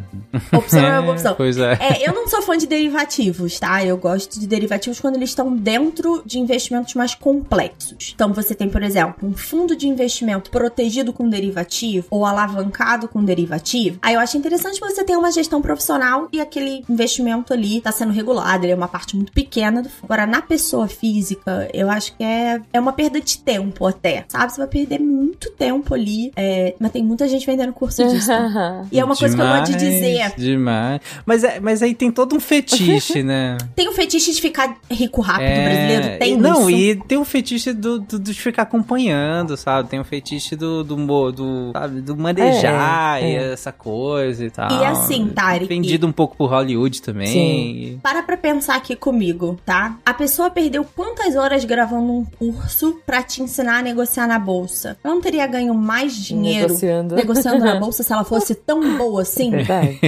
Verdade. Ou ela é muito altruísta. Fica a dica. Pra quem pensar sabe. aí. Muito altruísta. Nossa, precisa. é, e normalmente o tá marketing é assim, né, Ju? Nossa, eu preciso compartilhar com vocês essa técnica pra ganhar dinheiro. Você compra por 1.500 reais o meu curso, E aí você aprende que no final o esquema é fazer um curso de 1.500 reais. é fazer um curso. É exatamente. O esquema pra ganhar dinheiro é fazer um curso pra vender curso. Entendi. É muito Vira o comum, curso tá? verso. E aí, volta lá na primeira pergunta. Alguma dessas pessoas é certificada, reconhecida, estudada? É gente esperta pra caramba que se descobriu sozinho o método. Eu ia soltar um palavrão aqui. Uma pessoa assim, caraca, iluminada. É, Sim. nossa, é- É eu acho bom. brilhante. O que eu essas- gosto é que geralmente as propagandas dessa, de- desses cursos e dessas coisas, elas são de localização, né? Então, assim, fulaninho da sua cidade investiu 100 reais e ganhou um milhão. E, e eu não sei porquê, eu acho que a minha cidade, ela é muito fora do mapa, então eles nunca acertam a minha cidade. Então, assim, fulaninho de, sei lá, três cidades pra frente da minha, ou quatro cidades pra frente da... sabe? Tipo, nunca é aqui. Então eu fico tranquila. Por isso que eu, por certo, isso que eu né? nunca comprei, porque ninguém tá da minha cidade. Ninguém aí Ninguém. conseguiu. Pô, ninguém descobriu o Bitcoin e Não, ficou rico, é. né? Rolou. Não. Eu não tenho um cliente que tá com Bitcoin no, no verde, Olha tá? só. Primeiro de tudo, vamos, vamos deixar claro aqui. Quem, comprou, quem dos meus clientes comprou Bitcoin comprou a minha revelia. Não fui eu que mandei. Quando eu descobri, já tinha acontecido. Aí eu, eu, eu ajudo, né, a acompanhar os investimentos, então eu acompanho no mensal. Não tem um que tá ganhando dinheiro. Não tem um. Todo mundo É perdendo isso, dinheiro. gente. Pra que Bitcoin? Ixi. Esquece isso aí. Quebrou um monte de curso agora. Desculpa aí, gente. Quem é que quer dinheiro? Bom, gente, é, acho que foram 11 perguntas, né? E as nossas observações e pequenas perguntas dentro delas aqui. Acho que ficou, caraca, ficou muito conteúdo, ficou muita coisa, ficou legal pra caramba. Pra finalizar, tem- sobraram algumas perguntas, algumas perguntas um pouco mais gerais, outras um pouco mais específicas, mas não dá mais Oh. tempo, a gente já tá no final do episódio. Oh. Isa, se quiser, se você topar, eu vou fazer essas perguntas e responde bem rápido Eita. cada uma delas. É, Pode bate ser? pronto. Vai, Bate vamos, pronto. vamos, vamos fazer. Então vambora? Af. Então vambora. Então vamos lá. Próxima pergunta é como conseguir dinheiro pra... pra- Desculpa. Eu queria, coitado. Porque... Você que ouviu até agora pensou, putz, mas tá bom, né? Entendi tudo. E agora com que dinheiro que eu vou investir? uma ótima Talvez pergunta. a gente devesse ter começado o episódio com essa pergunta, Dari. Exatamente. A pergunta é como conseguir dinheiro pra investir, Isa? Algumas maneiras, tá, gente? Você pode topar alguns trabalhos extras pra ter essa renda extra, mas a maneira que eu gosto mais de trabalhar com os clientes é: olhe para os seus gastos mensais e pensa assim: o que desses gastos eu toparia reduzir ou retirar para investir e aí sim eu alcançar meu objetivo de viajar, comprar minha casa ou aposentar. Então é uma questão de escolha e de prioridade com o que que você faz com o dinheiro. Boa. Uhum, exatamente, legal. Não é minimizando, eu sei o quão caro tá o custo de vida no Brasil. Não- eu não sou uma daquelas pessoas que falam assim, você ganha 900 reais e dá pra você investir 300 Ai, por é. mês, tá? Mas pra 90% das pessoas, existe espaço no orçamento pra fazer ajustes. Então, pensem com carinho. Uhum. Eu, lembro de, um, de uma frase, eu, eu não tô zoando, eu lembro de uma frase que tinha no banheiro de alguma prédio é, da UFG. É, Tá. é sério, quem é da UFG sabe o que eu tô falando. Tinha vários banheiros e lugares assim, tinham algumas frases, às vezes inspiradoras, de vários pensadores e tal. Enquanto você tá ali, né? Inspirado. E eu lembro, é, exato, eu lembro de uma que eu fiquei pensando nela, que eu achei tão legal na época, que era so- que economia era sobre priorizar. priorizar, né? E, e é muito isso que a, que a Isa fa- falou, né? Que, tipo, é, é, na- a frase era um pouco maior, que falava sobre que não era simplesmente economizar, nem, nem, nem se restringir, era muito mais sobre priorizar, né? Qual é a sua prioridade, né? Então, achei, casou bem com o que a Isa falou, e eu não lembro em qual banheiro é da UFG. se você é da UFG, comenta aí qual é o banheiro. Justo. Eu amo essa frase de que economizar, na verdade, é priorizar. E mais uma coisa, não deixe que ninguém te diga quais são as suas Muito prioridades. bom. Sim. Fato. A próxima pergunta é: de quantos investimentos eu preciso? Depende de quantos objetivos você tem ou do valor que você tem. Então, se a gente começa a ter um volume maior, a gente precisa ter mais investimentos para diversificar. Se você tem um valor menor, cada um dos seus objetivos merece um investimento dedicado e vai facilitar a sua vida na hora de saber onde investir e da Boa. onde tirar. Bem, bem rápido, isso. Se eu tenho é, médio dinheiro, ou pouco, sei lá. Se eu diversificar demais, eu perco ou nunca perco diversificando demais? Tá. Existe sim um ponto que diversificar demais é ruim, tá? Porque aí Uhum. vira é, espalhar farofa mesmo, né, gente? Sim.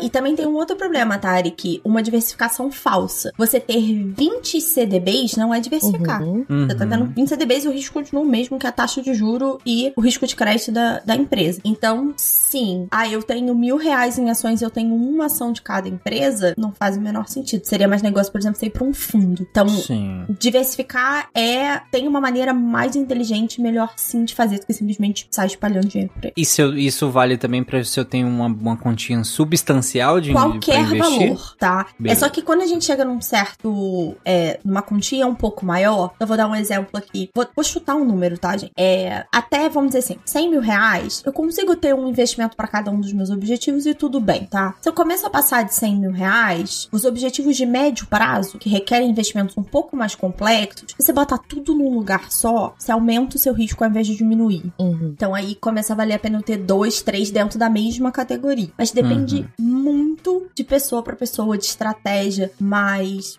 normalmente, pra quem tá começando, um investimento pra cada objetivo resolve a sua vida. Boa. Então vamos pra próxima. Eu vou pegar um papel aqui, peço só um minuto. Vou pegar um papel, uma caneta. Eu também, também. Já tô com o uma bloquinho cane- aqui. Deixa eu só preparar minha caneta. Bom, vamos lá. Então, a pergunta é: como transformar mil reais em um milhão de reais? Essa vai ser Vamos lá. super rápida, tá? Bota aí, escreve no papel. pronto. Vamos lá. 1.000. Todo mundo escreveu mil reais Sim. no papel? Hum, ok. Ok? Agora você bota mais um ponto e três zeros. Ah, Ah, não, Isa. Ué, resolvi. Como que eu transformo isso em Poxa. realidade? Vamos lá. Tô com o meu Gente, bloquinho. É a piada que eu fiz na abertura desse episódio, tá? Mágica a gente não faz, tá? E se a gente estivesse falando de vamos investir mil reais por mês, aí a gente começa a conversar. Então, um milhão é um número mágico, né? Faz sentido pra Sim. você? Eu prefiro ter um milhão de carimbos no meu passaporte do que um milhão de reais no banco. Olha. Então, Olha, Uhum. é muito relativo. justo, justo. É, é, é, é, mas é, eu entendo o, o fetiche do um milhão também, né? É, É, eu não- tenho não alguns clientes do- nessa. da acumulação, Uhum. Que é aí, né? Uhum. Acho que, o- como você comentou lá no início do episódio, o, dinheiro ele tem que estar a serviço da gente, né? E aí eu acho que um milhão ele e daria pra fazer muita Cara, coisa. aqui, e aí com um milhão É, você vira tem- milionário, né? Pensa.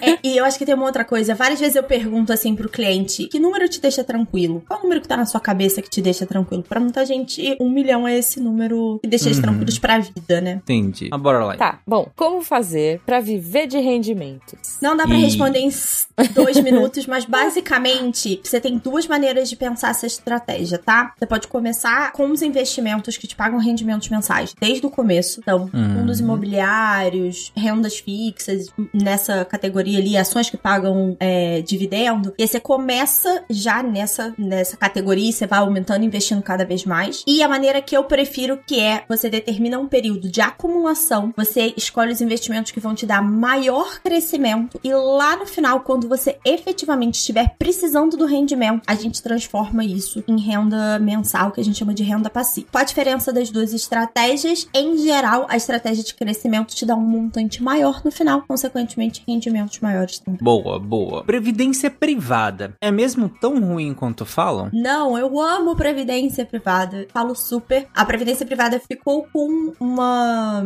imagem muito negativa porque os bancos venderam ela muito mal ao longo dos anos. Se você encontra um especialista, eu sou uma delas, é uma pessoa que sabe montar a previdência, que entende o produto, que te oferece produtos de lugares bons, de verdade, gestores independentes, longe dos bancos, a previdência é muito, muito boa. E se você que tá me ouvindo aí falou, putz, ferrou, eu já tenho uma previdência no banco, dá para você fazer uma portabilidade e trocar ela sem pagar imposto e com bem pouco trabalho, né? Olha só. Bom, agora eu acho que é a mais importante, tá? O nosso ouvinte. do episódio inteiro pro final. Você ficou com a gente até o final, você Nossa, vai é levar o pote de ouro pra casa. A pergunta é: como investir numa amizade pra ela se tornar colorida? Do nada, do nada, assim. A- Não, aleatório, amei. gratuito, assim. Foi muito bom, porque vieram várias perguntas sérias, aí eu vim listando, vim organizando, e aí apareceu essa e eu achei muito maravilhosa. Tive que Muito deixar Do boa. aqui. nada. O episódio sobre investimentos. Gente, se alguém descobrir, me conta. Porque eu também tô precisando saber como é que investe numa amizade normal pra deixá-la colorida. Ah, fica aí, ouvintes, coloquem nos comentários, por favor. Ajudem a gente. É Exatamente. Sua dica de É investimento? aí. pra investir na amizade pra ela se tornar Muito bom, Muito boa essa pergunta. Do aí- nada, que aleatório. Jujuba falou dos comentários, gente. É, eu queria me colocar à disposição pra outras perguntas. Comentário falou, a gente recebeu perguntas dos patronos, mas eu imagino que você ouvinte aí tenha suas próprias dúvidas ou em cima das respostas. Você pode deixar nos comentários desse episódio. Você pode me achar no Instagram, no arroba isa.fontanella, com dois L's. É, pode mandar pergunta direto pra lá. Várias das perguntas eu já respondi nos conteúdos por lá, mas eu adoro responder pergunta, como vocês viram por esse episódio aqui. E é, me coloco à disposição porque eu sei que falar de investimento não é fácil. Quando você encontra alguém que você gosta, e aí não precisa ser eu, tá, gente? Gosta de alguém que te explica bem, que você confia, pergunta, tire suas dúvidas, não fique com vergonha de falar sobre investimento. É, agora eu tô pensando Boa. aqui na amizade colorida. É, poxa. Será que é só comprar uma caixa de giz de cera, Ju? Ah, deve ser. Resolveria Poderia, vários poderia. Problemas na minha vida, no caso.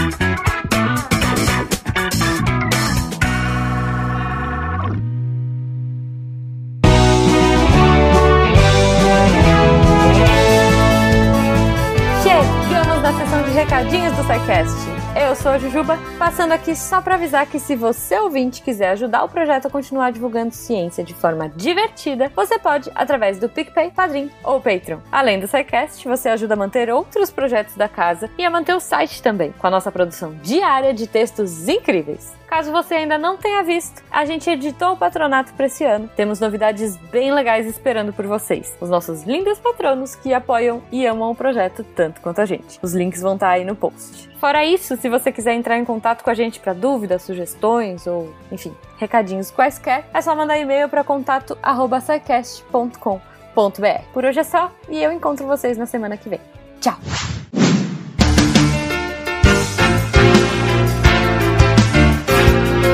Atenção para o informe semanal dos textos da semana. Segunda-feira, começo de outubro, esse post tem o selo do Metro, parte 2, do Léo, Léo Souza. Já tinha dado spoiler na semana passada e aqui ele vai falar de metrologia na quântica, como que a gente mede as coisas na quântica, né? A ciência das medidas das coisas, só que aplicada à física quântica. É a parte 2, né? Então a parte 1, um, ele que saiu na sexta passada, ele vai fazer o geralzão do que, que é metrologia, mas aplicado à física clássica, as medidas macro, né, vamos dizer assim. E agora ele vai trazer um pouco de como mede a física quântica. Fica bem interessante o texto, muito valendo muito a pena. E também tá valendo muito a pena o texto da quarta-feira do pessoal do Geologia Geral, desvendando os riscos geológicos, uma jornada pela Terra sob nossos pés. Esse tema é sempre muito legal, né? Muito interessante. Eles vão falar de vulcanismo, de terremoto, é, do, do de terra, inundação, não que essas coisas sejam legais, né? né, gente? Mas é muito fascinante ver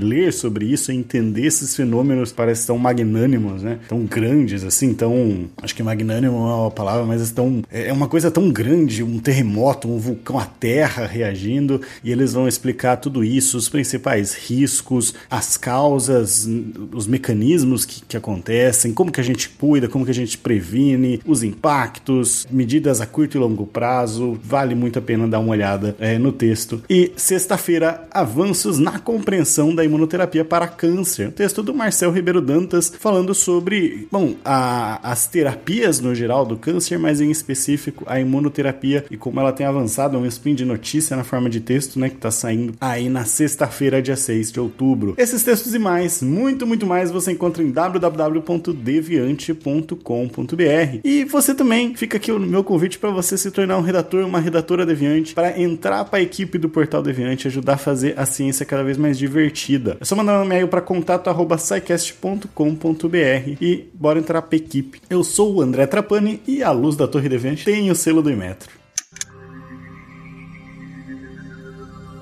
Se a ciência não for divertida, tem alguma coisa errada. Tem que ser divertida.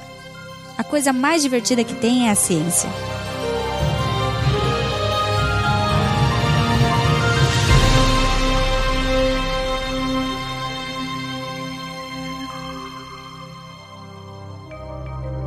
Este programa foi produzido por Mentes Deviantes.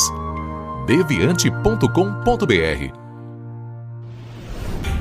Este programa foi editado por Tapcast. Edições e Produções de Podcast.